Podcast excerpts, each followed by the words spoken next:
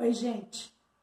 Que bom estar aqui novamente, em especial nessa série que é baseada em um livro que certamente é um dos que mais mudou, mais marcou a minha vida. Então é uma alegria muito grande estar aqui de novo, falando com vocês. E para falar do tema de hoje, eu quero conversar com vocês como quem vai fazer uma viagem e retorna. Sabe quando você olha uma fotografia e essa fotografia ativa em você memórias de uma viagem inesquecível?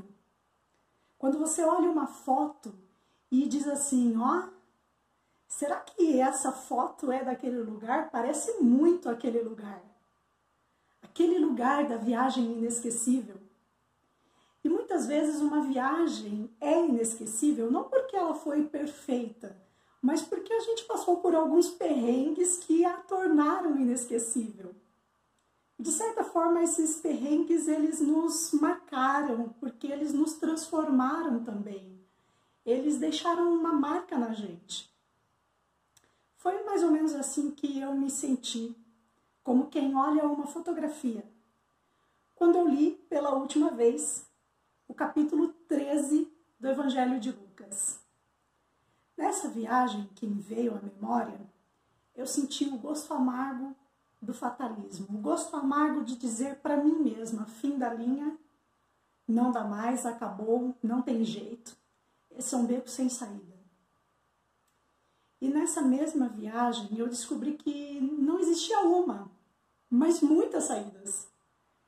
Brechas no muro, luzes no fim do túnel, atalhos eu quero falar com vocês assim hoje, como quem fala de uma viagem. Uma viagem que passa pelo vale do fatalismo e chega em um lugar chamado esperança. Ou, para usar a imagem da dança, um passo.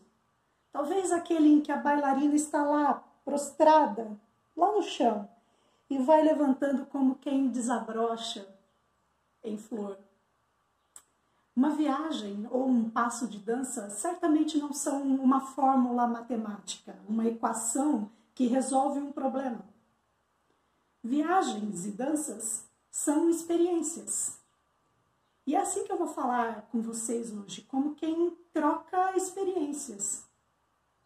Quando a gente viaja com mais de uma pessoa, nós, quando voltamos, temos algumas coisas em comum nos relatos, nas histórias que, contou, que contamos, mas sempre tem aquelas coisas que são ressaltadas só por um ou outro, como uma pecinha assim de quebra-cabeças, cada um traz uma dessas pecinhas. Cada um traz um pedaço daquele lugar dentro de si. Eu vou falar das marcas que ficaram em mim, das memórias que ficaram em mim sobre esse lugar chamado esperança e que eu carrego comigo. Então, quando eu falar aqui que a esperança é assim ou assado, eu quero que vocês entendam isso, que é como eu estivesse pintando um quadro. Não quer dizer que é exatamente assim, quer dizer que são as minhas impressões, as minhas memórias.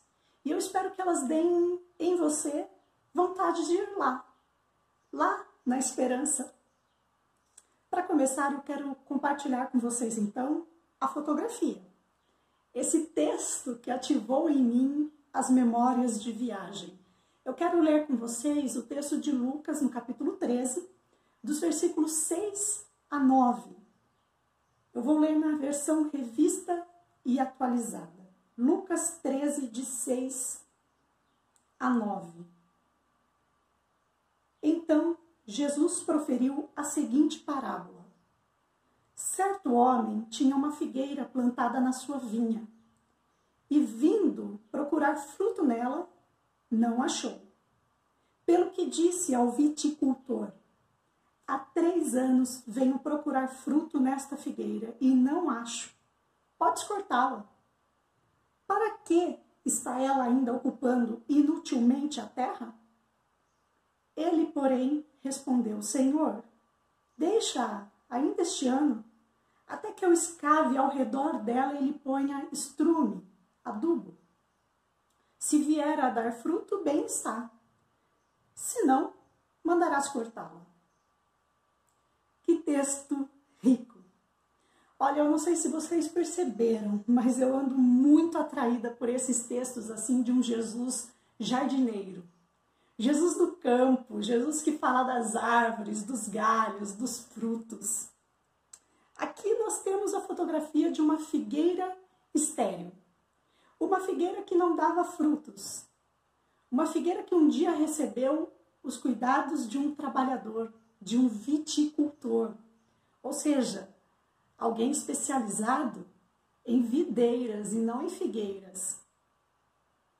E aqui começam as minhas memórias de viagem, porque eu diria, em primeiro lugar, que a esperança, assim como o viticultor, ela tem as suas mãos sujas de terra. Ela prefere a sua responsabilidade do que ter o controle total do poder. A esperança ela não é a dona do campo, ela não tem todo o poder em suas mãos. A esperança pouco sabe, pouco decide. Ela não é a proprietária da vinícola. Pouco calcula, pouco lucra. A esperança ela não tem autoridade de dizer sim ou não, vai ou racha, vive ou morre, fica ou não fica. A esperança é o viticultor. É aquela que está lá na terra e que, apesar de não ter todo o poder, assume a sua responsabilidade. A esperança ela não vira as costas para a dor. Ela não nega o sofrimento, ela não vira as costas para a figueira estéril. Tampouco coloca a culpa nela. A esperança ela não vira as costas para o problema, pelo contrário, ela se engaja no problema e toma o problema como seu trabalho. A esperança, ela não diz vai dar certo, porque afinal de contas pode dar errado. A esperança ela não promete aquilo que ela não pode. Ela não diz vai dar certo, mas ela diz vamos trabalhar. Vamos trabalhar para dar certo. E apesar de não ter todo o controle, apesar de não saber se vai resolver, ela faz a sua parte. A esperança ela tem as mãos sujas de terra. Essa é a primeira coisa que eu diria. A segunda é que a esperança sonha ao relento. Ela prefere a possibilidade do que a certeza de um resultado exato. Ela prefere a possibilidade do que a certeza de um resultado exato. Relento.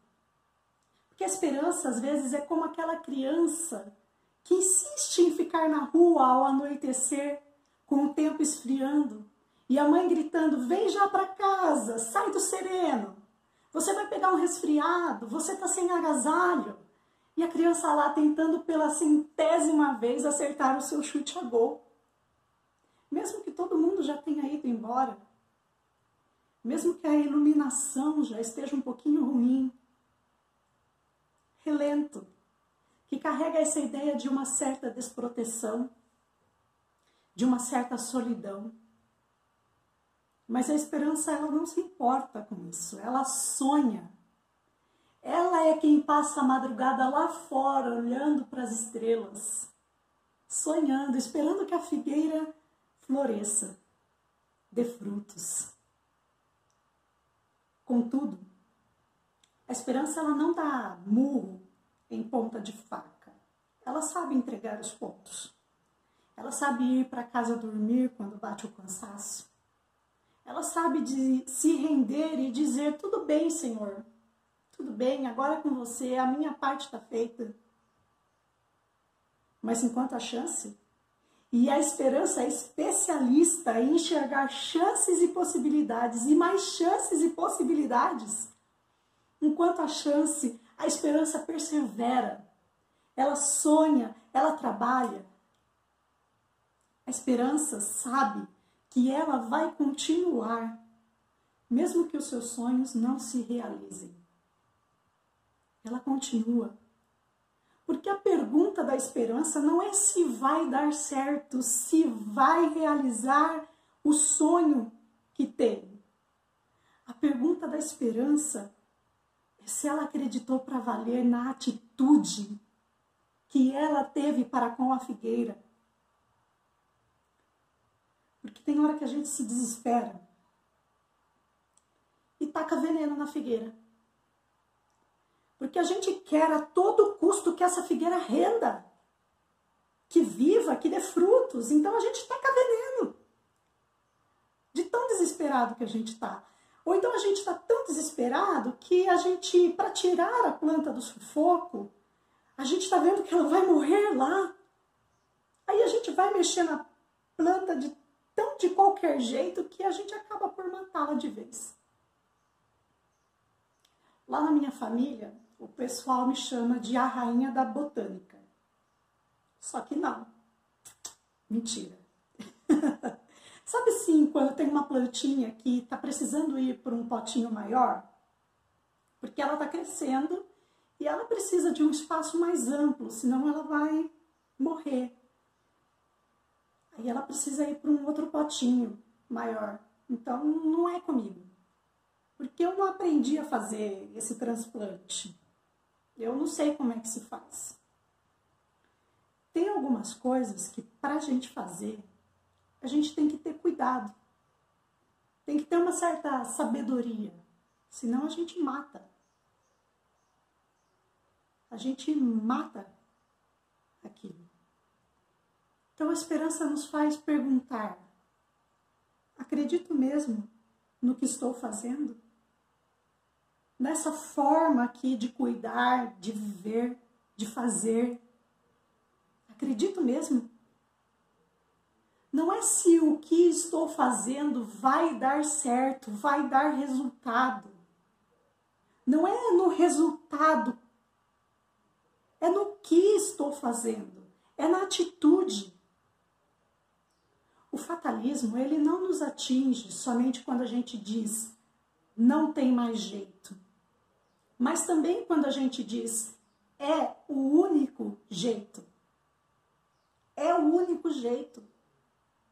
Só que esse jeito às vezes é nocivo, é manipulador, como veremos na semana que vem, é venenoso, é egoísta, é opressor.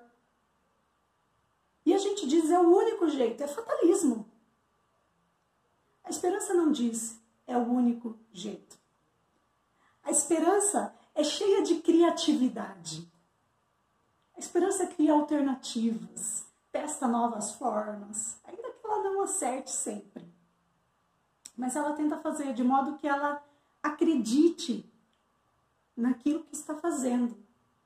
Aliás, eu diria que a esperança prefere não fazer do que fazer de um modo inacreditável. Nesse sentido, de não acreditar nisso que está fazendo, dessa forma. A esperança prefere não fazer, ela prefere esperar. Uma vez eu ouvi uma pergunta que me marcou profundamente. Era alguém falando sobre as ideias de um filósofo e de um teólogo chamado Kierkegaard. E a pergunta era a seguinte: e se você descobrisse hoje que Deus não existe? É essa mesma pergunta. E se você descobrisse hoje que Deus não existe? Se fosse comprovado por A mais B que Deus não existe, que Jesus não existe, que o céu não existe. Talvez você não creia em Jesus, Deus e céu, mas a pergunta também pode ser: e se você descobrisse hoje que as coisas em que você investe o seu tempo, a sua moral, os seus recursos financeiros, os seus recursos emocionais. E se você ganhasse uma passagem para o futuro e descobrisse que essas coisas não vão dar certo? Que a bondade que você dispensou não vai ser recompensada. Que a pessoa de quem você cuidou não vai ser grata a você que o seu engajamento político vai fracassar. E se você descobrisse hoje que aquilo que você imagina para o seu futuro não vai vir? Você continuaria a viver a sua vida exatamente da mesma maneira? Você continuaria agindo, investindo, gastando tempo, suor, lágrimas do mesmo jeito? Nas mesmas coisas? Nas mesmas pessoas? Eu acho que essas perguntas elas ajudam, pelo menos me ajudaram a descobrir em que é que a gente crê. Elas nos ajudam a descobrir em que é que a gente está crendo. Então eu vou repetir para você. E se você descobrisse hoje que o futuro que você imagina, que o futuro que você deseja não vai vir, você continuaria a viver a sua vida exatamente do mesmo modo? A esperança? A esperança continua. A esperança diz com o profeta Abacu que ainda que a figueira não floresça, todavia eu me alegrarei no Deus da minha salvação. A esperança sente no seu íntimo aquilo que diz o profeta Isaías: seca-se a erva e cai a sua flor, mas a palavra do nosso Deus permanece para sempre. A esperança sabe que tudo passa, tudo passa. E ela vive de bem com isso. A esperança sabe que tudo passa, mas entre as coisas que passam, algumas deixam rastros. Rastros para a gente seguir. A esperança sabe que tudo passa, mas entre as coisas que passam, algumas deixam um cheiro de eternidade. Um cheiro de eternidade. A esperança sabe que tudo passa, mas entre as coisas que passam, algumas nos ensinam a viver de modo que a nossa vida não acabe. A esperança vai aprendendo e vai ensinando também a viver de modo que a nossa vida não acabe. Foi pensando sobre essas coisas que parecem perdidas, passadas, mas que nos ensinam, nos permitem, nos dão forças para viver, que eu me lembrei de uma outra espécie de fotografia. Uma lenda indígena chamada a Lenda do Guaraná. Talvez alguns de vocês já tenham lido ou ouvido essa lenda, pelo menos parcialmente. Essa é uma lenda de uma tribo indígena chamada Sateré Maué, que fica lá no Amazonas. Conta a lenda que nessa tribo existia um índiozinho muito querido por todos, e esse menininho, chamado Aguiri, adorava frutos. E ele saía pela floresta todos os dias pegar frutos. Um dia, Aguiri acabou indo para muito longe da sua aldeia e ele se perdeu na floresta, se perdeu na mata. Já estava ficando tarde, noite, e a Gueri não estava encontrando o caminho de volta para casa e resolveu dormir ali mesmo, na floresta. E ele pensou: quando acordar de manhã, então estará mais claro e eu vou conseguir achar o caminho para casa. Foi então, quando a Guria adormeceu, que Jurupari o demônio das trevas atacou o menino, sem dó nem piedade, e o matou. No dia seguinte, os outros membros da tribo perceberam a falta de Aguiri e saíram para a floresta à procura do menino. Depois de um tempo, o encontraram morto. Encontraram o seu corpo. Foi então que Deus, a quem aqueles índios chamavam de Tupã, disse à tribo: retirem os olhos de Aguiri e plantem debaixo de uma grande árvore seca e reguem esse lugar com as lágrimas de vocês. Reguem esse lugar. Depois de um tempo, pela primeira vez, apareceu o Guaraná. E segundo essa lenda, é por isso que o Guaraná tem aquele formatinho de olho. porque naquela árvore foram plantados os olhos de Aguiri. Hoje eu quero ressaltar dessa lenda que os índios eles não foram lá na floresta atrás do diabão para matar o diabão. Eles tampouco interditaram a floresta ou impediram que as crianças, a partir daquele momento, nunca mais andassem pela floresta. Nada disso.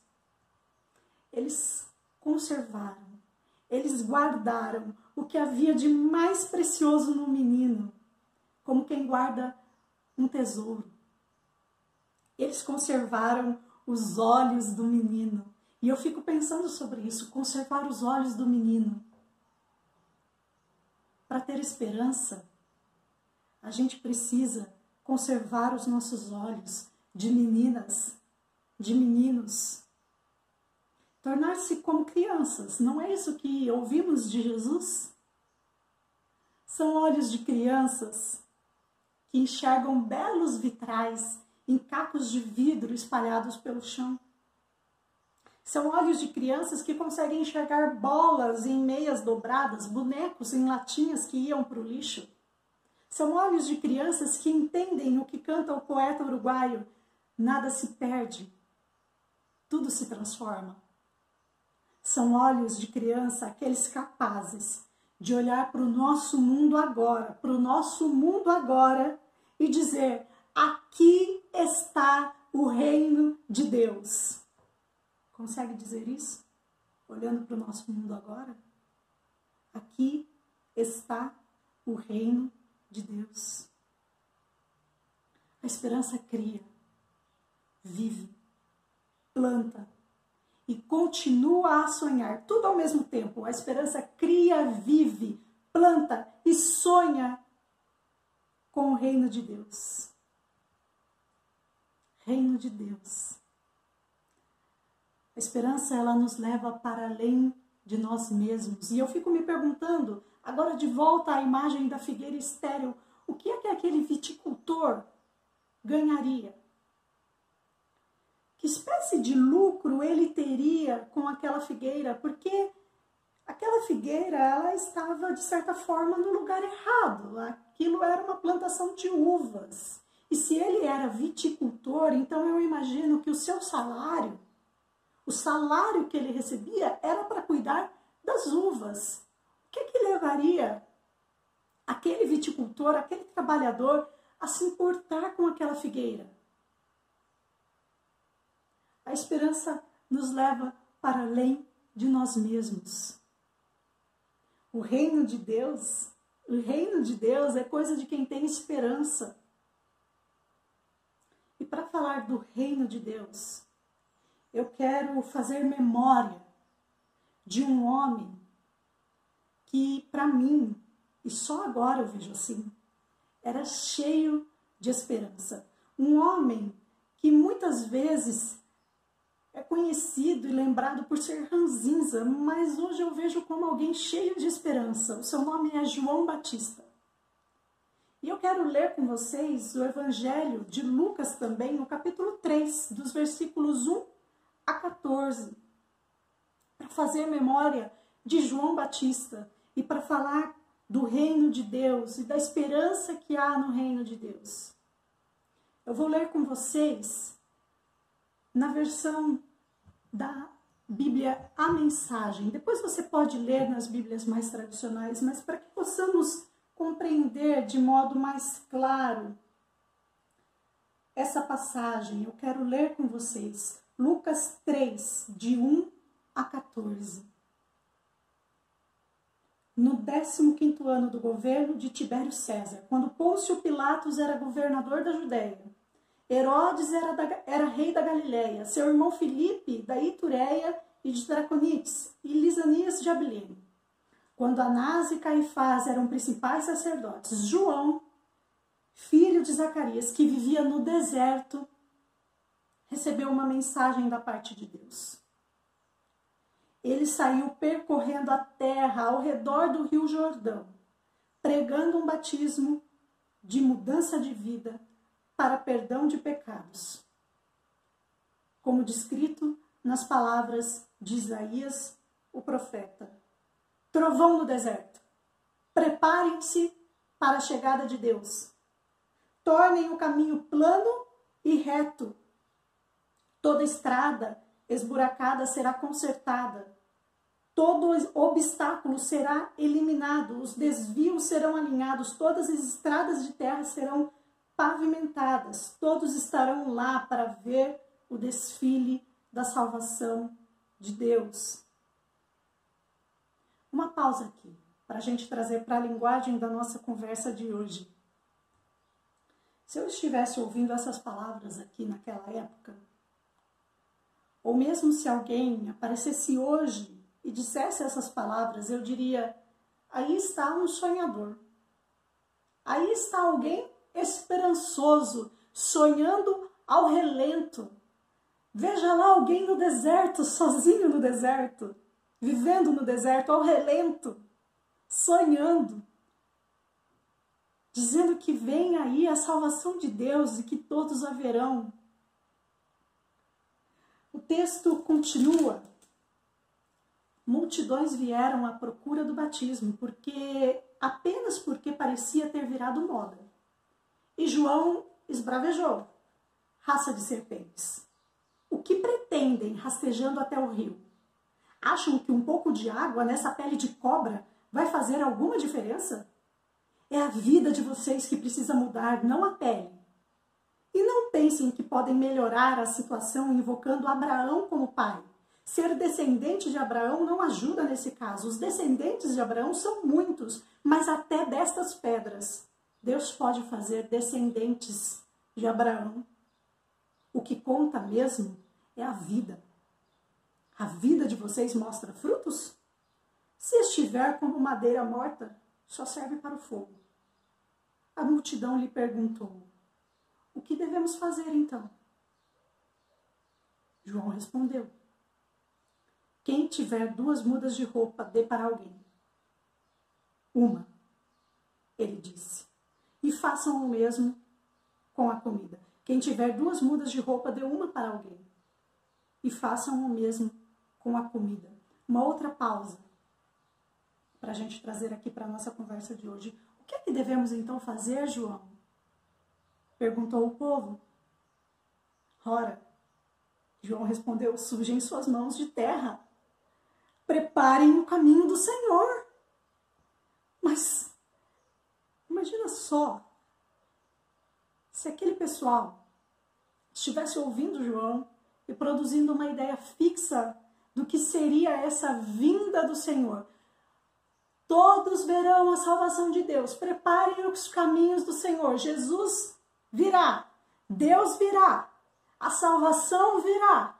Então, a vinda do Senhor está na mente daquele povo. Imagina se eles fazem uma ideia fixa sobre como seria essa vinda, porque João está falando de caminhos que seriam aplainados, de estradas que teriam os seus buracos fechados, que não seriam mais esburacadas.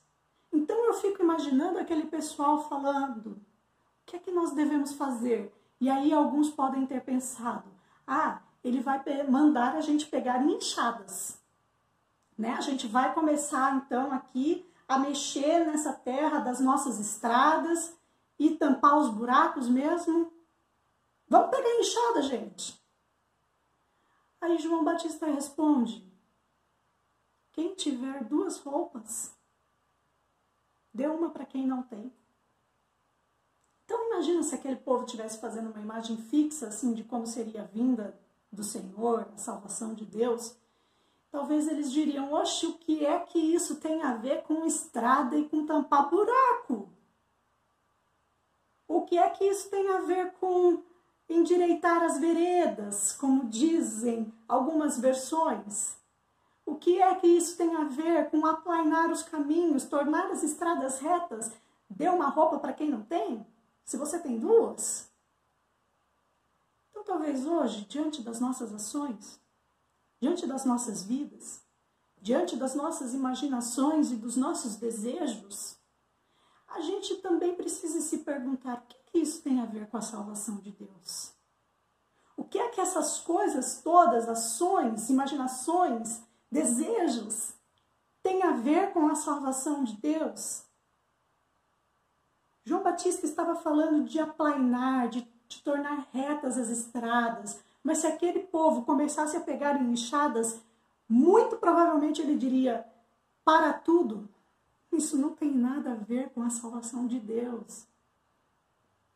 Não tem nada a ver com a salvação de Deus. Não tem nada a ver com preparar o caminho do Senhor.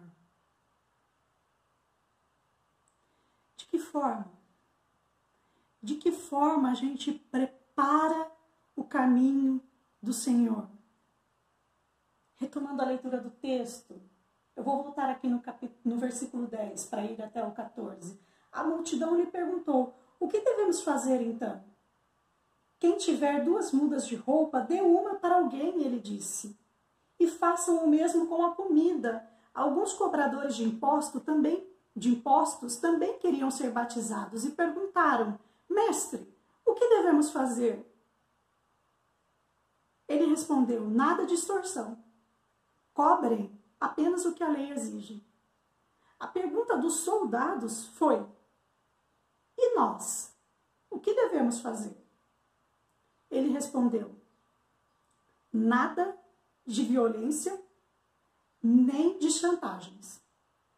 E estejam satisfeitos com o salário de vocês.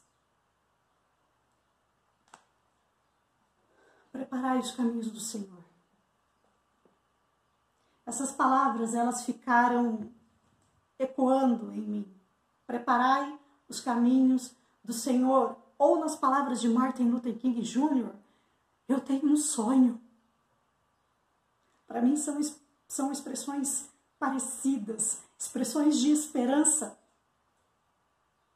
Quem sonha com o reino de Deus prepara os caminhos do Senhor. E eu pensei em dividir aqui com vocês alguns sonhos que eu tenho com o reino de Deus. Ou mesmo repetir alguns sonhos de Martin Luther King Jr., necessários sonhos. Mas eu escolhi ficar apenas com as palavras de João Batista. Eu acho que são suficientes. Elas já são assim perturbadoras o bastante, porque sim, algumas vezes nós precisamos de conforto, mas eu acredito que algumas vezes nós também precisamos ser perturbados pelo Espírito perturbados. Aliás, eu diria que a própria esperança é um pouquinho assim perturbada. Que não há esperança que atinja quem está plenamente confortável no mundo ou apenas lutando para manter o seu conforto. A esperança ela não é alienada, ela não está anestesiada, mas perturbada. Ah, perturbada pode ser. Pode ser que seja assim um pouquinho perturbada. Preparai os caminhos do Senhor, tornem as estradas retas.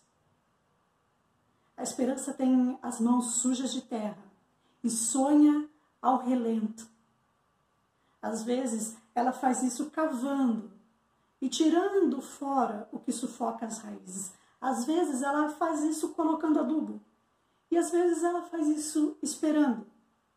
Apenas esperando e respeitando o tempo. E assim eu quero caminhar para o final, sugerindo que nos próximos dias a gente medite sobre isso e peça a Deus para falar conosco sobre esses três movimentos. Eu não vou falar sobre eles, mas eu encorajo você a passar tempo, dedicar tempo orando e meditando sobre essas imagens. Onde, quando e como cavar e tirar aquilo que está sufocando as raízes. Onde, quando como adubar. Onde, quando e quando e como esperar que o tempo passe, sonhando que o Deus de toda esperança fortaleça cada um de nós na fé e no amor. Eu espero do fundo do meu coração que você tenha coragem para cantar conosco. É verdade que sonho, que tenho essa esperança que vai além do que a vista alcança. Nós vamos cantar já já, eu daqui, você daí. Mas antes de terminar, eu quero falar com você que talvez esteja se sentindo hoje como a figueira estéril. Talvez você esteja sem forças para sonhar, mesmo que seja ao relento. Talvez você esteja sem forças para sujar as suas mãos de terra. Eu quero profetizar sobre, sobre a sua vida. Eu quero repetir para você as palavras que estão no livro do profeta Isaías e que também estão no Evangelho de Mateus. Ele não esmagará o galho que está quebrado, nem apagará a luz que já está fraca. Ele agirá assim, até que a causa da justiça seja vitoriosa. Ele não esmagará o galho que está quebrado. Existem galhos que adoram a si mesmos. Existem galhos que adoram exibir o quanto são fortes, o quanto são grossos. Galhos que adoram a sua estabilidade, as suas próprias crenças, a sua capacidade, a sua dignidade. Mas são galhos que não prestam para nada. Não prestam para nada. A esses galhos, eu renovo a palavra de João Batista: produzam frutos dignos de arrependimento. É a vida de vocês que conta. Peguem a força de vocês e produzam frutos. Ou talvez não, né? Porque tem um certo tipo de força que nunca vai dar frutos. Então, às vezes é preciso enfraquecer mesmo. Mas perto está o Senhor dos que têm o coração quebrantado. Ele não esmagará o galho que está quebrado. Ele não esmagará. E eu termino profetizando com as palavras que também estão no livro de Jó. Para uma árvore, a esperança.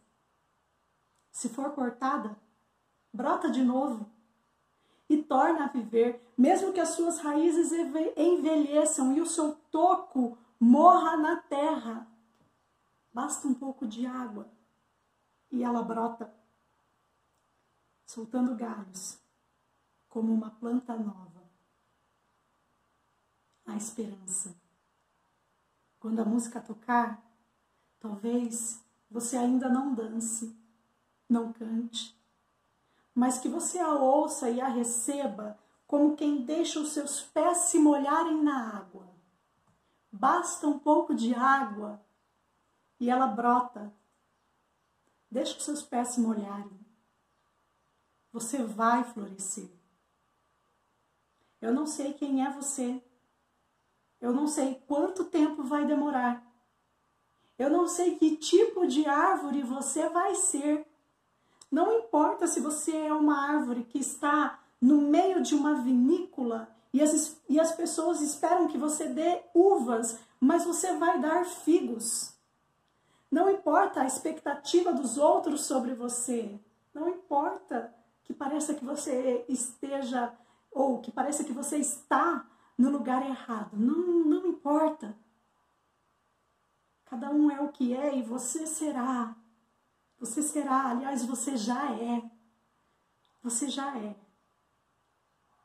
E eu profetizo, por fim, que você ainda vai cantar de boca cheia. É verdade que sonho. Deixa os seus pés molharem na água. E eu faço em nome de Jesus. Amém.